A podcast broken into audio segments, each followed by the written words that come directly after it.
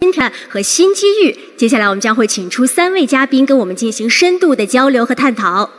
他们是中国政法大学资本金融研究院院长刘继鹏先生、长江证券股份有限公司总裁刘元瑞先生，以及东北证券首席经济学家付鹏先生。那么第一位嘉宾呢是刘继鹏院长，他要带来的探讨主题可以说是常聊常新。我们经常聊这个话题，但是每一次聊都会给大家一些新的思考、新的想法。那我们请出刘继鹏院长为我们带来中国资本市场改革主体演讲，有请刘先生。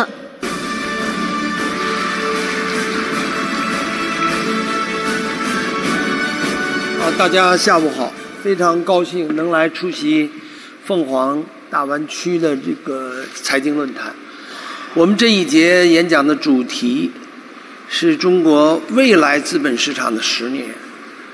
我觉得这个话题听起来真的是很难啊，因为我们连明天股市会什么样都很难讲，因为这主要是取决于我们会出什么样的政策，以及我们对今天的股市如何进行判断。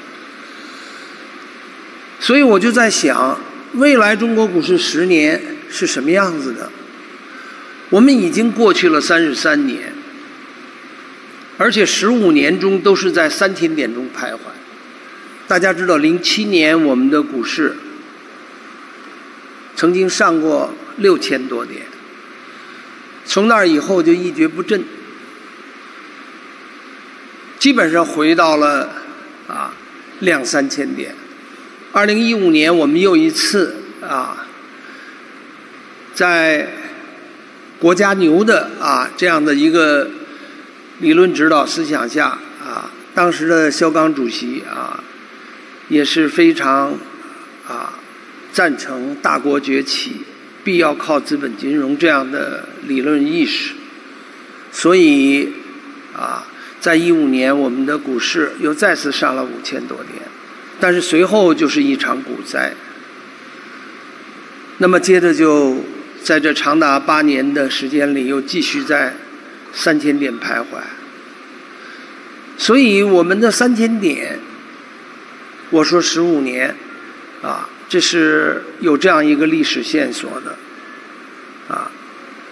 那么今天的中国股市。我们从七月二十四号政治局会议要活跃股市、提振信心，看到了大国崛起必然要有两链发展，一个是高科技代表的产业链，再一个就是资本市场代表的价值链。市场经济，你高科技再发达，你也得卖成产品啊。所以在这种背景下，我们要想落地。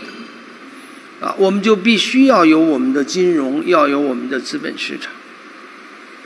啊，因此从这个意义上来看，我们的股市，啊，就是决定着，啊，它是一个以投资银行为主导、以资本市场为基础的直接股权投融资体系。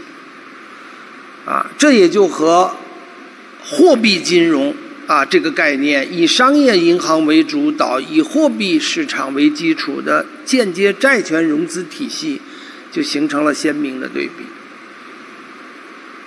因为在资本金融这个概念里边，它第一个就是它的多层次的资本市场和多元的金融产品。啊，它的金融产品包括股票、债券、基金，还有。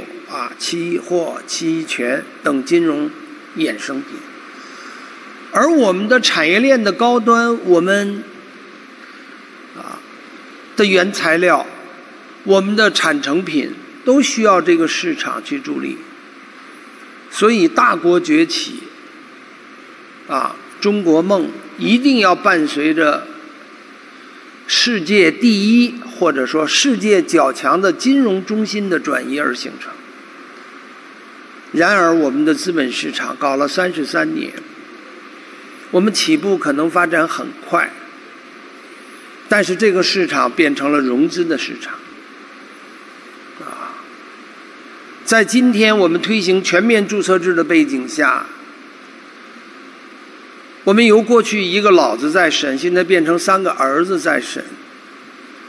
如果再加上注册制，注册制的核心本来是监审分离。但是如果我们对比一下大陆跟香港的话，我们发现我们的全面注册制离监审分离这四个字差距还比较远。啊，我们过去我们的发审委是七比四，无非。组成人员中，中间就是加了我们的各类的中介机构、律师、会计师、评估师，啊。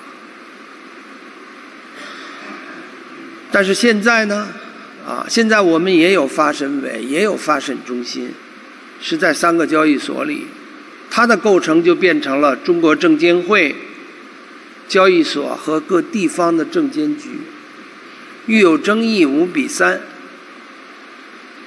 而各个交易所基本上，它的重点主要是在融资端。我曾经在证监会的一次会议上，那那是那就是在二零一四年啊，我和中金证券的总裁有一场争论。他说：“我的上帝就是上市公司。”所以，资本金融这个市场，它要它是一个投融资中心。三个交易所没有在比拼谁更谁更能给投资人带来财富效应，而是比拼的我们都要为融资端降低门槛在融资端占领。你那什么字儿我看不清楚，你在前面比划一下啊。这个啊，在融资端低价的盲目竞争。比如今天我要为什么我要提这个话题？啊，我可能要提出一股独大，啊，这个中国特色里最重要的特征，啊，因为在我们的资本市场里边，啊，现在融资端它是可预见的，虽然有五千二百家，啊，因此融资端里边一个最有吸引人的地方就是在。减持这个话题上，啊，所以减持啊，比如上海的科创板，啊，它开创了一个叫核心技术人员，啊，只要你写入章程里边，也不需要什么审定，你就可以从三十六个月减到十二个月就可以减持了。我们的北交所，百分之五以下你上市就可以减。百分之十五、百分之五以上的，你就可以十二个月以后就减。所以这样的话，我们这个市场啊，就出现了一个很奇特的现象啊，就是连续这八年以来，减持的资金要大于 IPO 的资金。我今天因为时间短啊，可能是十分钟，有人说你可以讲十五分钟，我争取讲到十分钟，后边有个圆桌论坛，我们再讨论。啊，所以我想，凤凰卫视这个这么大的一个舞台，要想能够把这个卫视开好，啊，这个论坛讲好，我觉得可能真得讲点实际的问题。所以从未来十年中国股市应该是什么样，那么就得看到我们今天股市中存在的问题。啊，我们五千二百家公司。第一个一千家，我们用了十一年，从九零年到一一年实现的。第二个一千家，我们用了十年。第三个一千家用了六年，第四个一千家用了三年，第五个一千家我们两年就实现了。所以，我们的融资融资额高，我们的上市企业多，大股东减持高啊，股民却赔钱的人越来越高，就是四高。啊，因此从这个意义上说，我们面对这样的一个形势，三十三年以来，中国股市的症结到底在哪儿？啊，我们十五年，我们说实在的，这零七年也是金融美国金融海啸发生的时期，在这个时期里边，啊，美国的危机给全世界带来了困扰，但中国啊，沙漠中啊一片绿洲，黑暗中的一盏明灯啊，可是也是这个样子。所以，影响股市的因素不是资金面的问题。我们现在总存款两百八十六万亿了，我们的城乡居民储蓄也是一百一十多万亿，我们的股市还只有八十多万亿，啊，这个跟大国的身份是不相吻合的，啊，所以在这种背景下，我们必须啊看到三十三年了，股市越走越低。啊，韭菜被割得越来越面积越来越大，原因就是在这儿。我们资本市场的监管制度和政策是关键，不是资金问题，也不是周期问题，更不是什么形势问题。我们就算今年的形势，我们百分之五点几的速度，也照样是美国的两倍啊。美国从零七年闹金融海啸闹到今天，老百姓没受苦，啊。美国还走出来了，啊，当然它的困难我们今天不多谈，但是至少资本市场不倒，啊，它从两两两二零零七年的一万两千点到今年的三万四千点，这就是它整个十五年危机的股市演变情况，啊，所以资本市场的价值链股市是它的命根子，是大国崛起的基石。啊，因此从这个意义上来说，我们今天未来的十年我们要发展什么？我们怎么发展？所以解决今天的股市七二四之后，证监会等部门积极行动，四箭齐发。然而我们的股市还在跌，啊，到了昨天我们只有三千一百点，我们的成交量也在萎缩，两市加起来七千亿。少了一半儿，所以在这种背景下，后续会怎么演变？这是我们在座的同志关心这节讨论的关键。所以我说，解决的办法就一个，要办一个投资人的市场，三个交易所要比拼谁更能给投资人带来财富效应，这应该是考核指标。那么融资端的市场怎么避免？我就引出来，啊，尊重国情，借鉴规范，走中国特色的股市发展之路。啊，作为我今天啊十分钟的演讲啊，这个我要我想了半天，我应该选这样一个主题，因为中国的资本市场我还是熟悉的，啊，从组建证监会的报告也是我写的，啊。因为中国的股市，啊，是诞生于九零年，中国证监会的成立是九二年十月，这两年期间谁在管市场？所以有人说九任，我说十任证监会主席也是在谈，就是这段历史走过来，我们未来十年能不能真正的把我今天演讲这个主题，啊，就是四十四年的中国改革啊。三十三年的这个啊股市发展，始终是在尊重中国国情、借鉴国际规范中，中国人想走出中国特色的资本市场之路。这个资本市场之路，首先要找到中国股市的特点，这就是一股独大。一股独大这个词是来自于啊中国的国有企业。我们九零年开始搞股份制改革。当时我们的国有资产就是中央唯一主体论啊。今天当然也是，我们理论上没有做重大的修订，但是我们毕竟有中央国有、地方国有是分得是清楚的。所以我们现在改革在这一步上实现了从一到三百六十五的飞跃。我们现在搞了三百六十五个国资委啊，我们分布在三级层面上，所以我们的国有企业。啊，在两千年国企脱困时期，我们搞活了，啊，但是两千年之后，我们的五千二百家公司里边有一千四百家是国有和国有控股的，我们还有三千八百家是民营的，民营上来也是延续了国有企业的一股独大。国有企业从独一股到一股独大，再最终通过混合所有制过渡到现代公司制度，这是中国股市的使命，这是个进步。啊，但是我们的资本市场不再培养家族企业，所以这三千八百家里边，夫妻兄弟父子比比皆是。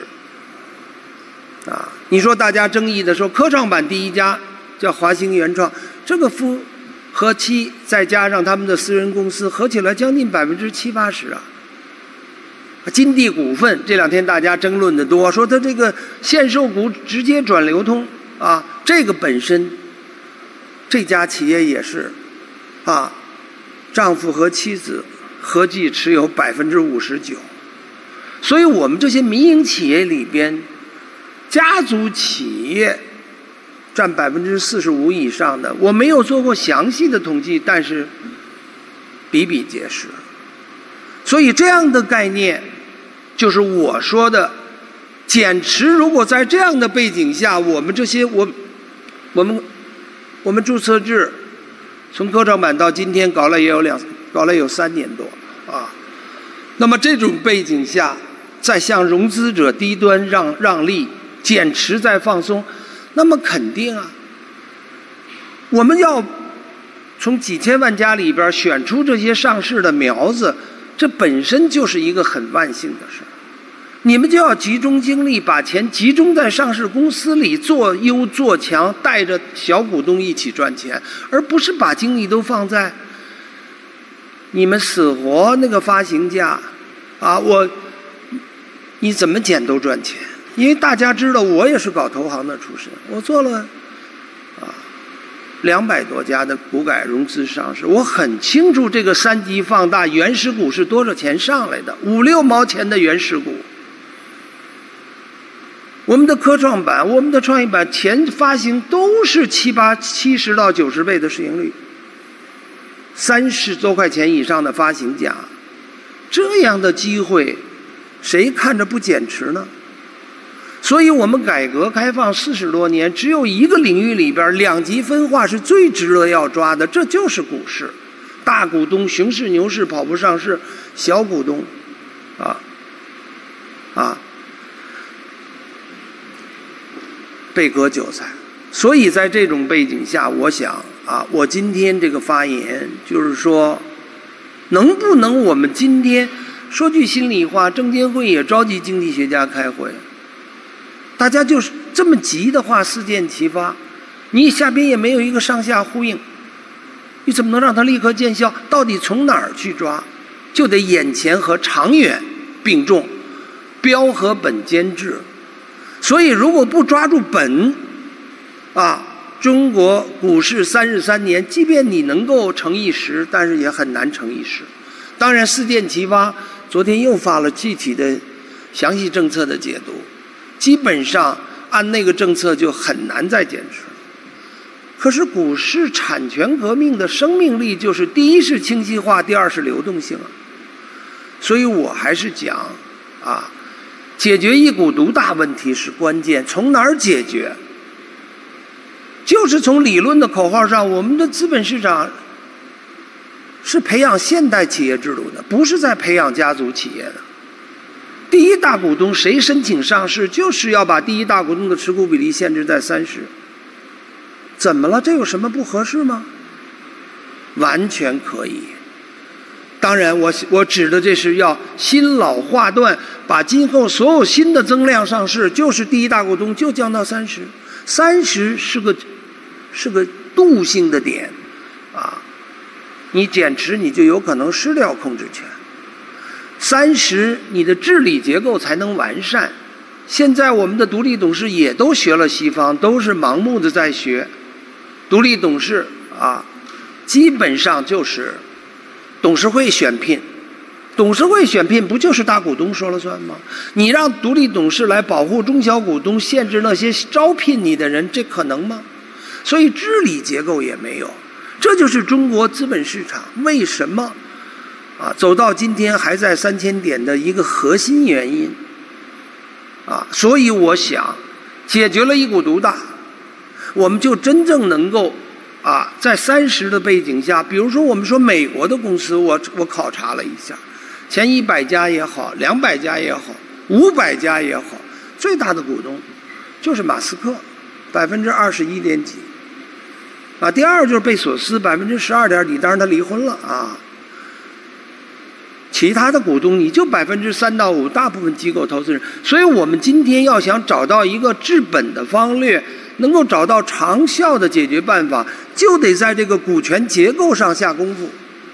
所以股权结构上下功夫了，我们的资本市场也就起来了。不行，我不能再说了，谢谢大家。谢谢刘院长，请就坐。刘院长的核心观点是反对一股独大，中国资本市场应该思考如何更好的为投资人服务，而不是一味的为融资端服务。不要着急，刘院长，接下来咱们圆桌对话环节，相信有很多空间和时间进一步深入的展开交流。那刚刚刘院长也提到了一个核心观点，就是注册制改革。确实，如何把选择权交还给市场，更好的进行市场监管，也是很多人在探讨的问题。那么接下来我们要请出的演讲嘉宾是长江证券股份有限公司总裁刘元瑞先生。它的主题是立足高质量发展，走好注册制改革之路。有请刘先生。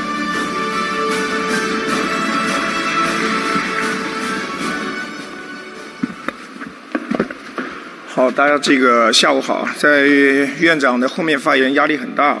这个院长刚才都说了，我们花十分钟讲这个资本市场十年是一件很困难的事情，尤其是在我们连明天的股市都预测不清楚的情况下。对吧？但是其实明天股市我们还是大概知道的，因为明天是中秋节，股市不开盘。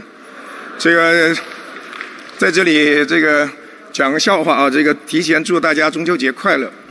啊，但是呢，我也我也想讲一下，就是我们今天在讲这个话题的时候呢，这个呃还想讲一个观点，就是其实我觉得预测十年可能会比预测一天还是要相对来说更容易一些。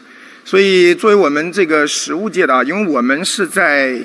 这个券商工作的，所以我们呢更多的还是在这个呃规则下，对吧？这个院长呢他们做了很多的研究工作，可能对规则提了很多的一些建议，对吧？但是我们可能更多的还是做一些呃这个应对和跟随，所以我们想谈一下我们作为。这个券商业界的一个基本的一个一个观点哈，就是什么是注册制呢？其实我们在这里，呃，刚才这个刘院长其实都讲过了。我们在这里只是想讲一个核心的一个观点，就是我们现在的这个注册制，其实就是把这个关注的重点放在了信息披露上，对吧？但是我们不能认为，嗯，我们觉得我们不能认为，如果我们现在是注册制，就是把。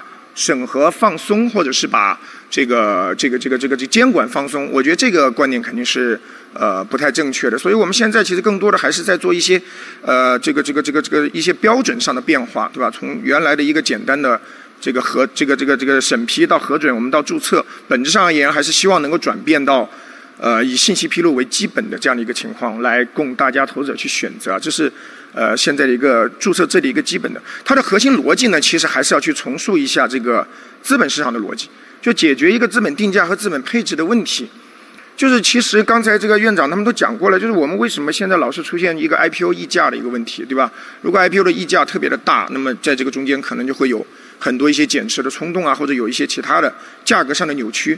那我们现在如果要去走注册制这个道路啊，虽然说这个时间可能是需要很长的，但是我们作为业界的从业人员，对对整个的长期的这个远景，我们还是相对乐观一些啊。就我经常在公司内部讲一句话，对吧？就是我们都是资本市场的从业者，如果我们不对这个市场乐观的话，那么为什么我们要到资本市场来从业呢？是吧？而且我们也可以看得到，它中间可能是在往好的方向去发展的。当然。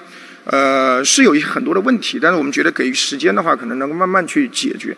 呃，因为解决任何问题，可能它都是需要一些时间。但我们现在的核心逻辑，我个人觉得的话，在往一个呃比较好的方向去去去去在走。就是核心的问题还是要解决这个资本定价和这个资源配置的一个问题。那么不同的时期呢，为什么我们原来这个我们可能更多的用资金市场，就用银行的这个情况。那么现在呢，我们可能更多的希望直接融资的这个渠道能够给。这个这个这个能够转变到更多的像通过直直接融资市场来完成，为什么要这样说？就是因为中国的经济的转变啊，中国经济的结构在发生转变。现在我们的新兴市场的这个融资啊，如果简单的靠原来的传统的以担保为主的资金市场的话，是基本上没有办法这个这个完成的。所以我们也可以看到国际上都是这样一个情况。就八零年以后，这个美国的它这个股权市场上来以后啊，可能美国的这些呃信息技术、高科技类的产业可能也会出现很大的一个发展。我们目前呢，可能也是这样的一个状况。我们注册制其实本质上就是希望。是整个国家战略啊高质量发展的一个部分，对吧？所以我们可以看到，我们现在允许未盈利的这个企业上市，是吧？同时，我们也呃做了很多的一些相关的制度上的安排。其本质上的原因啊，还是希望能够解决我们能够支持我们现在经济向高质量发展这个方向去转变。对，原因就是因为呃现在的这些我们需要它发展的这些战略的新兴的产业啊，是需要得到资本市场支持的。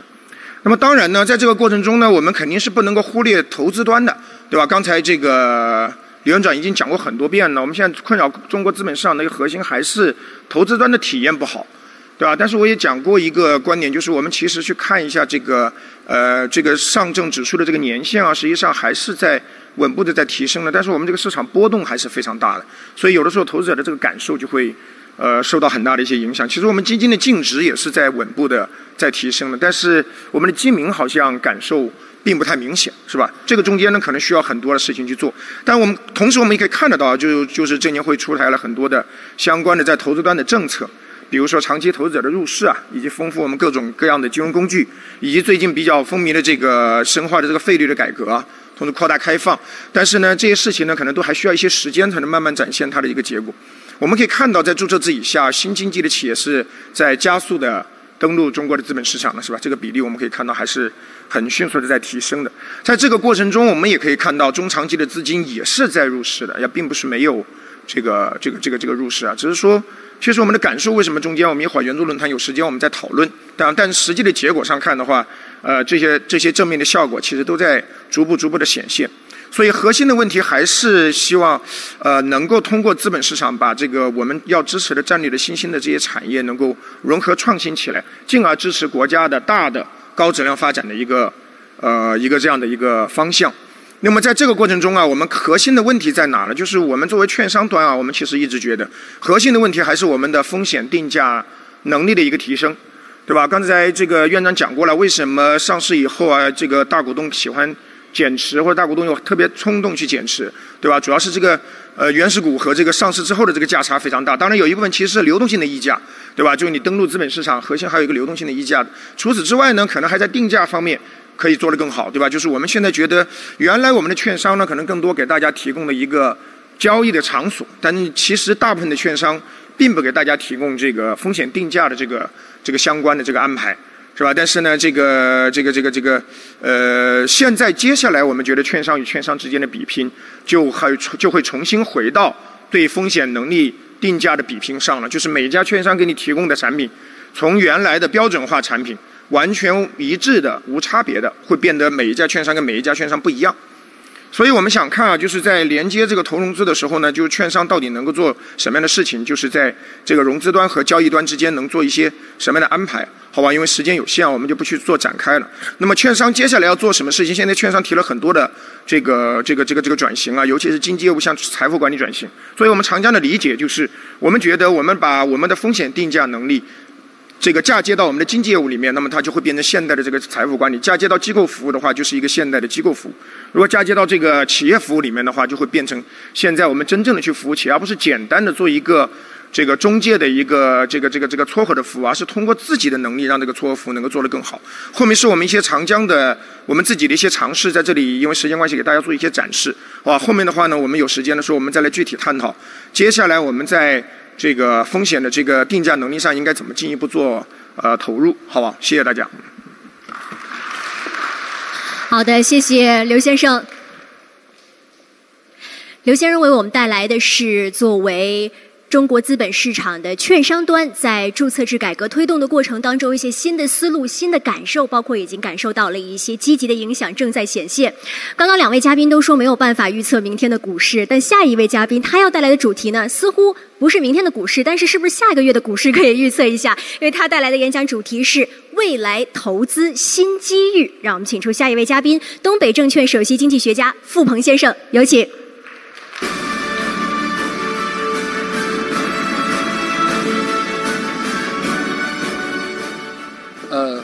好嘞因为我这个作为最后一个，马上这个圆桌论坛呢可能更精彩一些。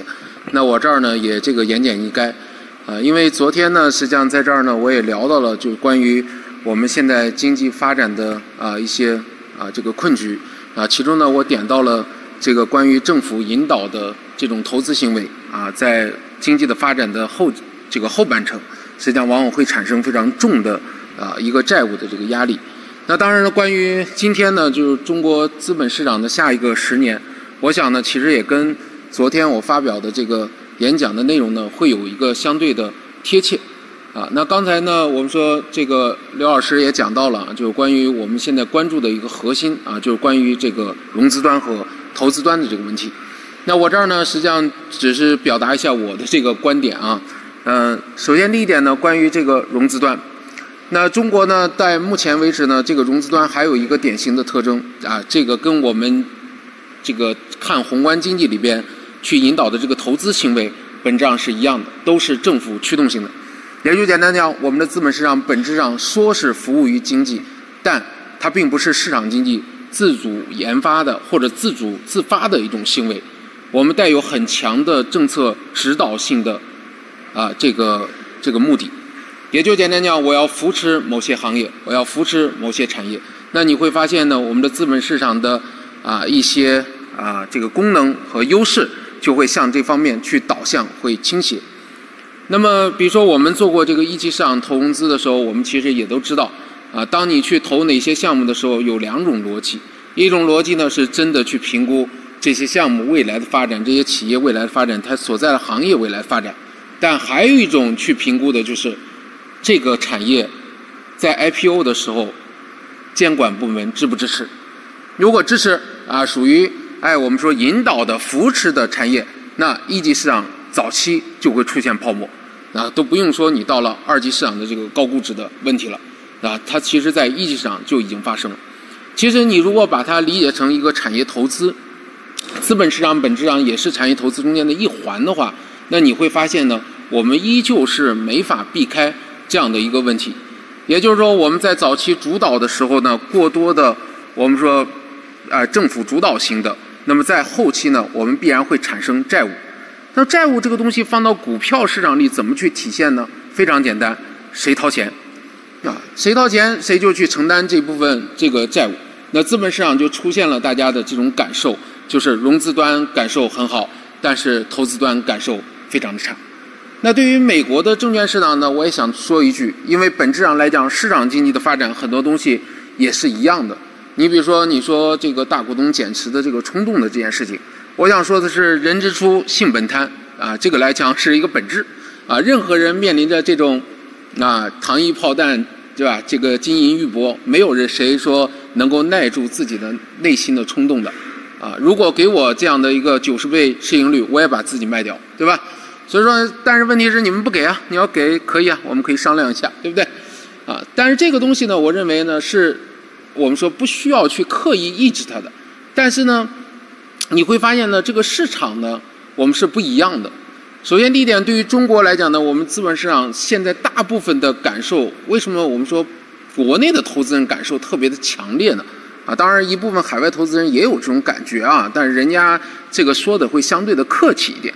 啊，但是这种整体的感觉呢，跟美国市场最大的一个区别呢，我觉得是这样：美国市场也会出现估值泡沫，对吧？也会出现类似于当年科网泡沫，甚至类似于二零二一年，啊，我们说当时啊，包括类似于这个 ARKK 在内的啊这种估值泡沫都会有，啊，但是泡沫破裂以后，为什么你会发现，哎，似乎好像对大部分的美国投资人、美国居民感受不深刻呢？第一呢，这个肯定就很多人会聊到。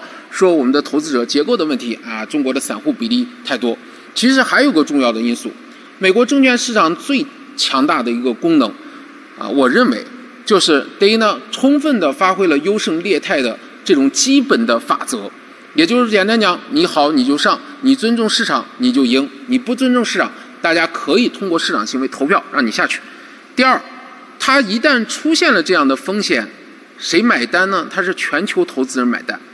所以说呢，你就会感觉到说，普通的投资者可能感受不是特别的明显，啊，就是我们说的美国任何的金融风险出现的时候，其实都是全球投资人买单，包括零八年的次贷危机，啊，我们说美国可以在五六年的时间里走出来，很大一程度上也是全球在一百块钱的账单中间付掉了七十，他只需要承担三十。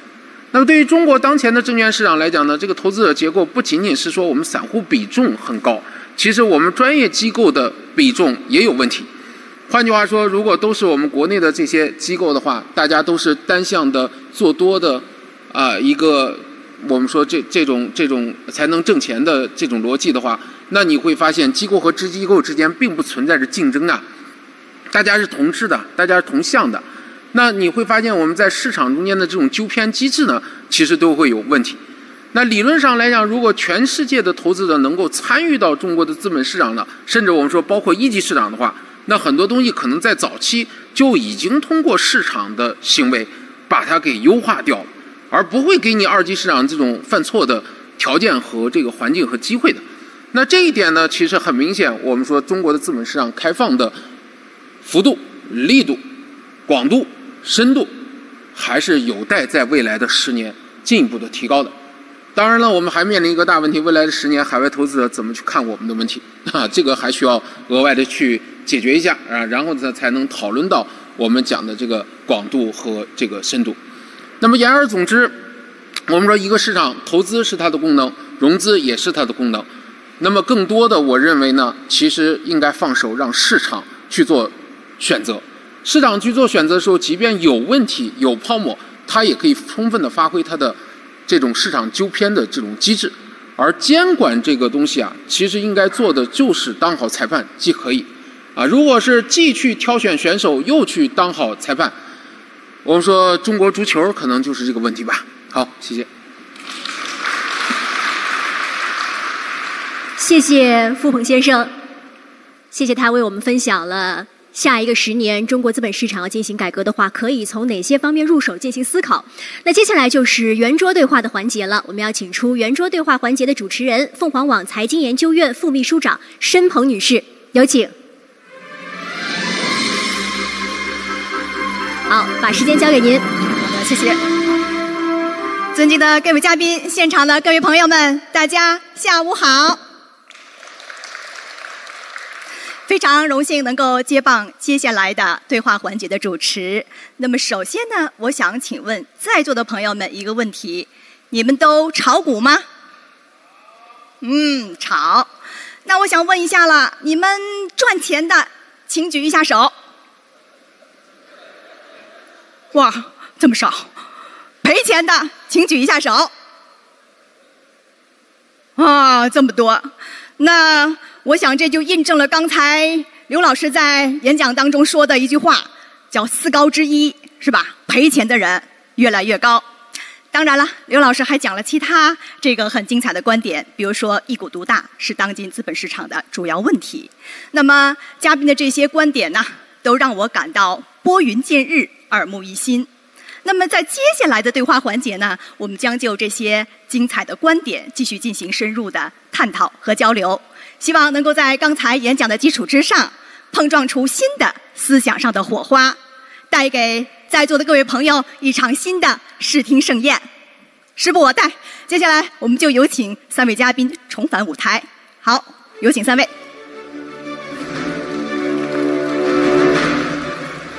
好，请就坐。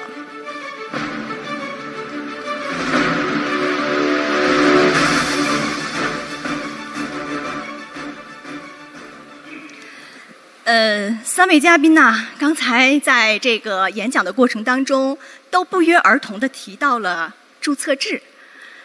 大家都知道，今年的二月一日呢，股票发行注册制开始正式的实行了。那我想请问一下几位嘉宾，你们如何评价这次改革？首先有请刘继鹏老师。我觉得注册制呢，它是分阶段进行，从一九年我们的科创板开始，嗯，一直到今年二月份。全面推开注册制，嗯，这个大概花了有三四年的时间。其实注册制的关键是监审分离，嗯哼，那监督和审核现在呢，其实都分不开，无非就是把从原来证监会管理的这个七比四这种核准制度下放到三个交易所，但是这里边的。监督这个话题是非常重要的。你比如说我们的退市问题，退市问题，我们的退市率是最低的，就这边是拼命的上，这边不退市。所以这种情况啊，就跟一个人一样，这肚子这么大了啊，它是不行的。所以监管的也是一个全面过程的监管。所以我在最近的几次就是啊这个演讲中我也说过，我说证监会不要有失落感。为什么证监这个这注册制实际上我们从一三年就要全面推，一直推到今天，也是在于。可能在我们这个体制下，啊，这样的一个权利对这个机构它的生命力是至关重要的。因此呢，我们在这场改革中也比较艰难。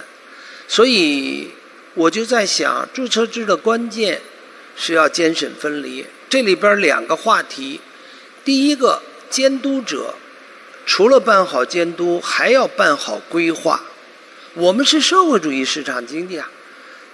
严格说，三个交易所之间，我们今天股市走成这个样子，一个很重要的原因也是融资端和供给端的它的不平衡，上的量太大，而且这边呢，啊，大家又找不着挣钱的效应，啊，所以也就出现了这样一个偏差。因此呢，就是在我们啊这个规划上，每年啊，我就在提。我们现在实际上提宽松的财政政策、稳健的货币政策，我们还差一个政策，这就叫积极的资本政策。宽松的财政政策，我们减税让利已经让的差不多了，没钱了，财政困难。啊，稳健的货币政策，我们也不再稳健了，我们基本上，我们的这个准备金率到我们的这个麻辣粉、酸辣粉这些投放量很大，但基本上在空转，人们还是不消费、不投资。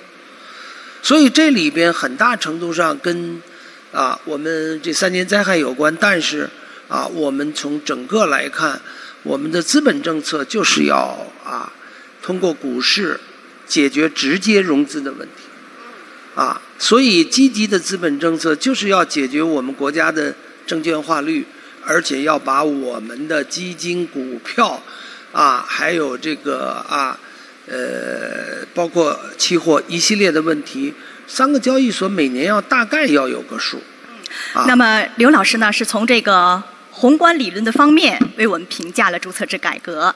接下来，我想请教一下刘元瑞先生，从希望您能够从微观实践的角度来谈一谈，你们长江证券获得了哪些改革的红利？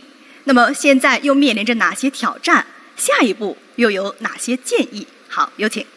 对这个，刚才其实，在演讲中其实已经讲过了，因为我们是在实务中操作这些事情的。就是我觉得注册制这个事情呢，就是大家呼吁了很多年，那么在近期的话呢，终于这个全面的开始推进这件事情了。刚才这个因为时间关系啊，我不具体展开，但是刚才院长。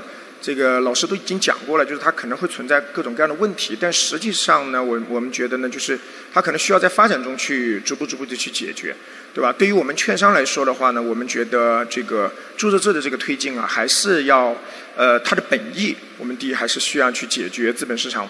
本身的这个资源匹配和定价的一个问题，实际上我们现在很多的问题，它其实还是在一个呃本身呃定价中间出的出现的一些问题，而不完完全全是一个简单的这个制度的一个呃一个一个一个一个一一个一一个简单的，所以它的改革就变得的变得非常的复杂，就是它是一个系统性的工程，对吧？所以作为我们券商来说的话呢，我们是肯定在注册制的这个环节中做好我们自己的准备啊，就是我们现在开始在内部呃反复的在强调，大家对于这个资产定价的这个能力要提升，不能像过去一样，我们简单的就是做一个项目，我们简单的就是呃，跟把把这个大家这个一一方面提供一个大家这个炒股票的一个交易场所，是吧？一方面我们可能把这个这个企业搬上市，就是做这样的事情。但我们对定价这个方面可能都不太去花心思，是吧？所以在这个过程中啊，我觉得长期以来的话，我我还是觉得呃，对中国未来，我觉得还是应该去充满信心的，因为呃有很多制度它刚开始的时候都是没有那么完善的，但它随着它逐步逐步的发展，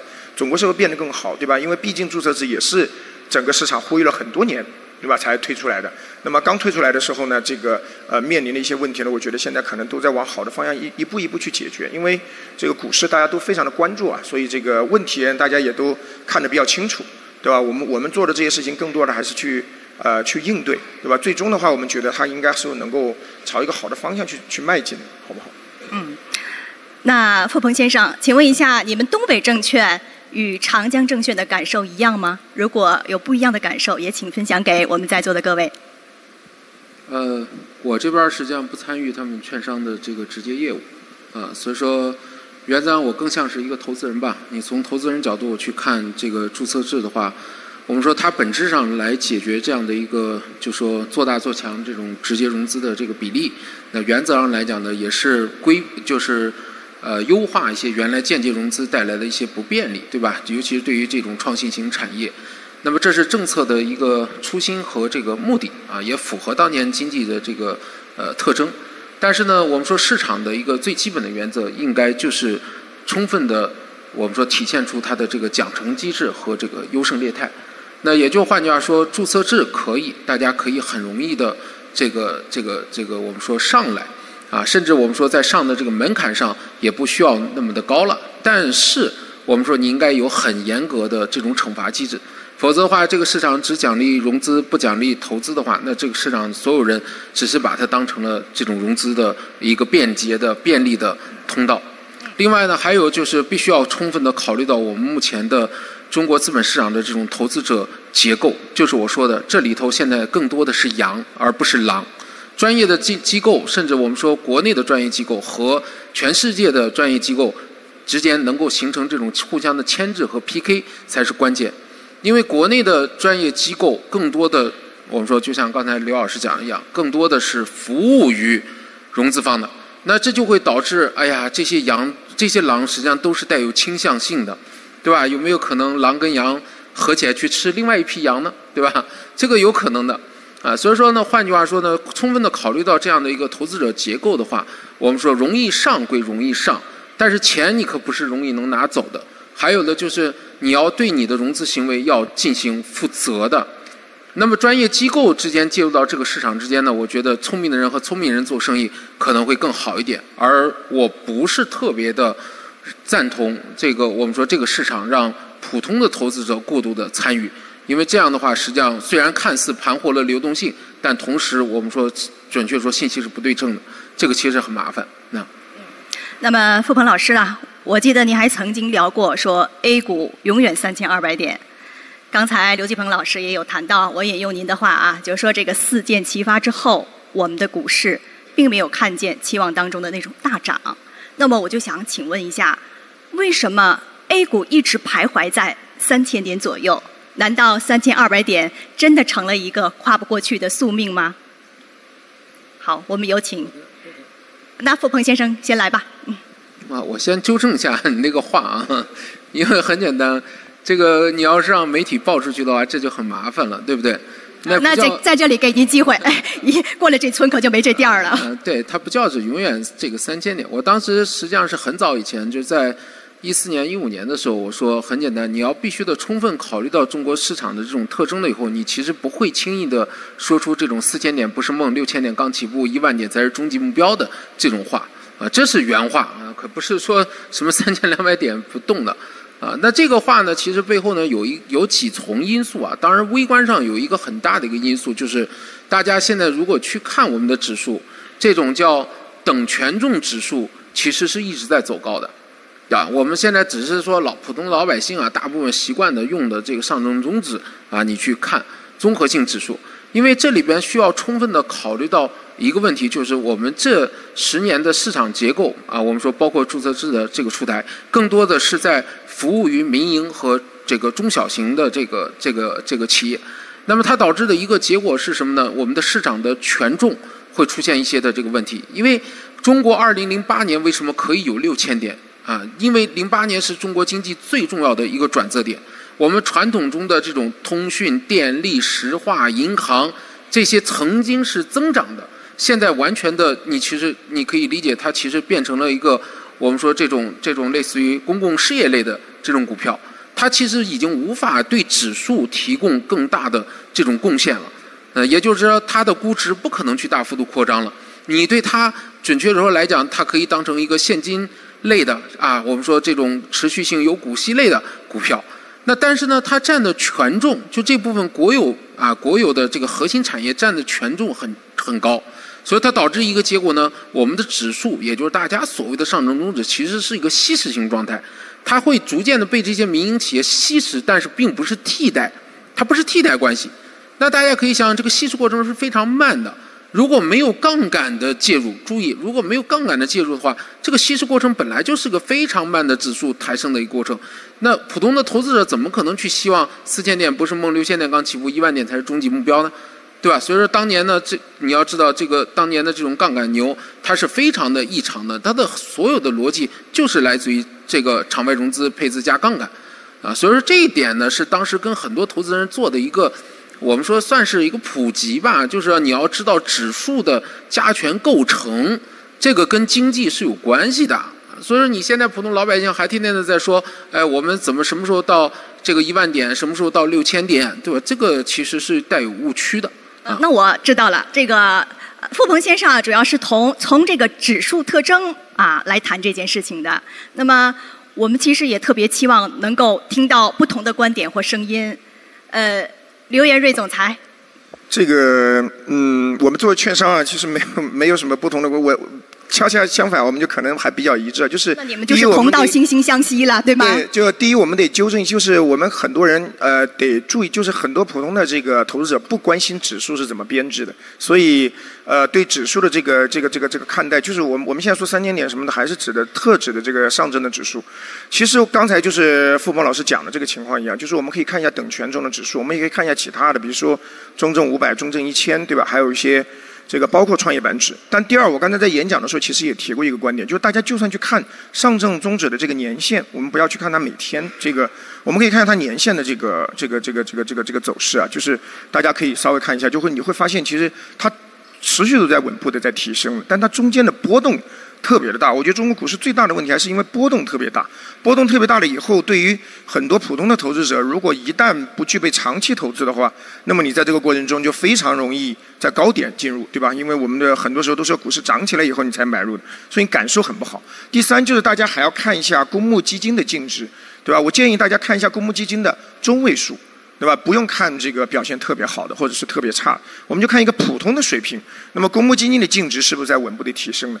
总体而言的话呢，这个市场是带来过回报的，就是我们目前来看，要不然的话，呃，我相信不会有这么多从业者，也不会有这么多这个这个这个投资者在这个市场里面。但是它确实体验上给大家的感受。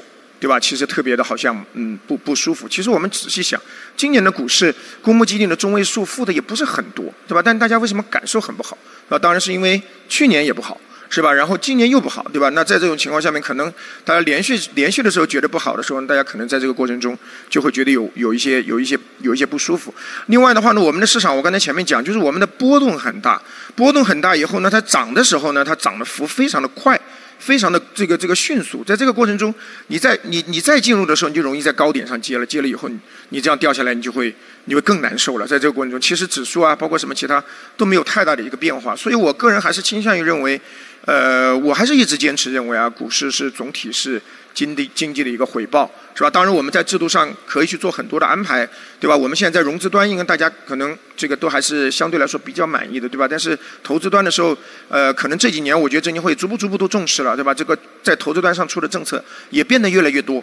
所以假以时日的话，我觉得这个我们有很多的工作都要去做，对吧？归归根结底是要改善这个投资者的。我们作为券商啊，就刚才其实我讲一下，就是傅老师刚才讲了一句话，就是我们的这个呃券商可能更多的服务这个融资的方的，其实也不完全，因为我们其实大部分的以我们长江为例，我们大部分的一半以上的收入还是服务中小投资者的，对吧？就是我们还是服务我们的散户投资者的，对吧？所以我一直认为啊，我们把这些散户服务这个投资者服务好。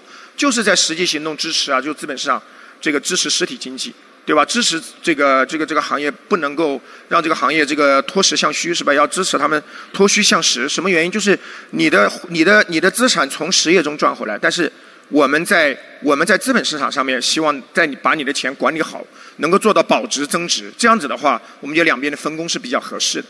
所以在这个问题上，没有没有想象中那么悲观，好不好？好的。那么我们请刘老师从专家的角度给我们一些不同的观点。我觉得这个话题呢，我就在想刚才袁瑞说的这个情况，到底券商的主要服务对象能不能把投资者的利益放到前面来？啊，这个话题呢，确实是有待理论探讨的。呃，实际上，在现实中呢，这个我们很多的券商的董事长，他们就认为我的上帝就是啊上市公司，所以就出现就在很大程度上，他说这些上市的企业要是有形的呀，你两亿股民、六亿基民，我知道谁是谁啊，所以这就是我们资本市场一个难题。因此，刚才付鹏也说了，能不能把这散户都消灭啊？或者说啊，消灭这词用的不好啊，就能不能我们都以后有委托机构投资人去啊？所以现在里边我们的呃资本市场的结构，散户还占九十五以上，原因很大程度上也跟我们的这些值得信赖的机构啊，这个太少有关。所以我就讲，我说我们这个市场啊，就是中国很多特点也集中在这个市场上，就是最落后的东西和最先进的东西它同时存在。你比如说我们散户九十五，但同时我们有世界上最先进的这个组织手段和这种金融工具都用上了，量化呀，还有基金啊。美国直到今天也有公司型基金，我们现在连一家公司型基金都没有，公募基金全是协议，证监会一批就可以圈钱了。啊，旱涝保收，也就是说，上市公司还有个监督机构，有个董事会，有个独立董事，说名义上在监督，但是这些基金也是基金购买者，他要风险自负，但同时呢，这基金里边连一个监督机构也没有，所以我就说我们在比如量化量化交易的问题，是吧？这也是这次我们股改之后四件齐发十分钟行情不管用，其中有也也引出了说要找个啊。呃，问题大家谈到量化基金，像这些手段，我们在今天就是怎么能够抓住主要矛盾？啊，你说限售股转流通这个金地的事这些问题能不能支支叉叉的先放一放，是吧？我们当然这些话题要谈起来比较啊也比较长，所以我就说，呃，我呢就简单啊呼应你说这么几句，好吧？好，那么。呃，刘老师刚才有谈到了金地股份，我这儿也准备了一个小小的道具，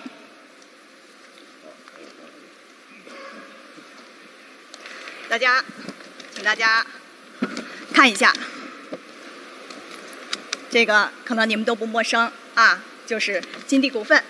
那么下面有投资者说了，这个是把股市当成了提款机，公开抢钱。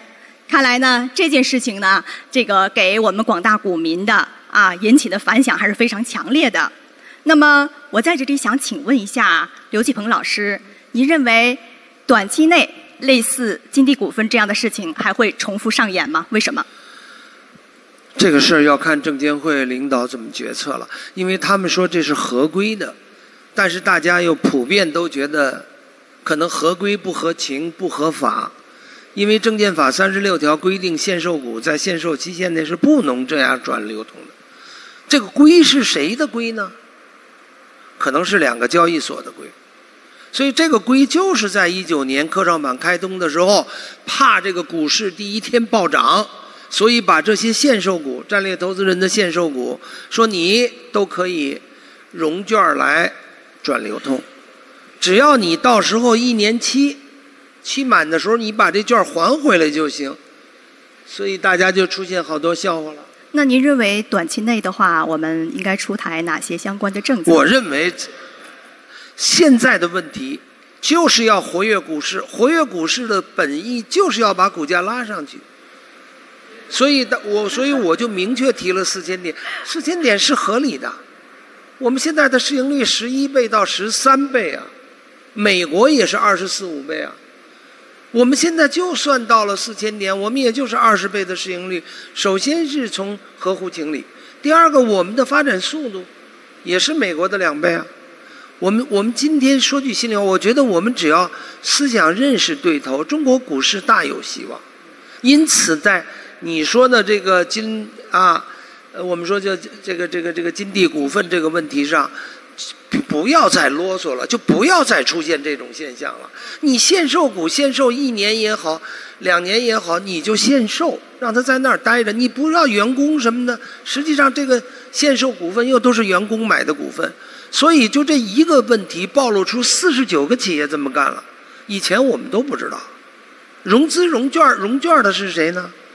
融券的又是我们中国证监会另外一家公司，呃，中证金融，中国证券金融有限公司，啊，这是一零年成立的，一直到一九年啊，融资融券，当然很多细节我就不好再讲了，是吧？所以我就说，把这些枝枝杈杈的，不要为这样的小问题，把我们。这四箭齐发，要把股价活跃起来的主题冲淡。好的，我们掌声送给刘继鹏老师。